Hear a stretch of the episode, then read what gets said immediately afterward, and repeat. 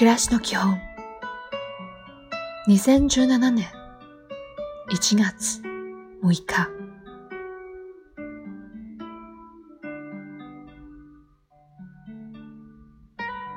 おはよう。勤勉であること。それが一番の健康法です。そして若返るための秘訣です。今日も丁寧に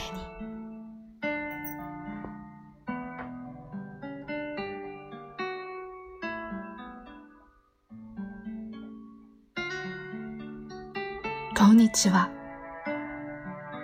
失敗は宝物です。多くのことを学び新たに工夫した方法でもう一度取り組むための栄養なのです。いい一日を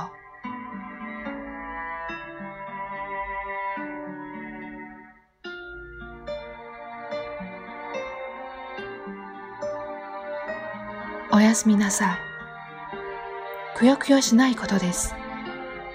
続けることが大切です。決して諦めないように。この三つの約束を守れば、きっと大丈夫です。今日もお疲れ様でした。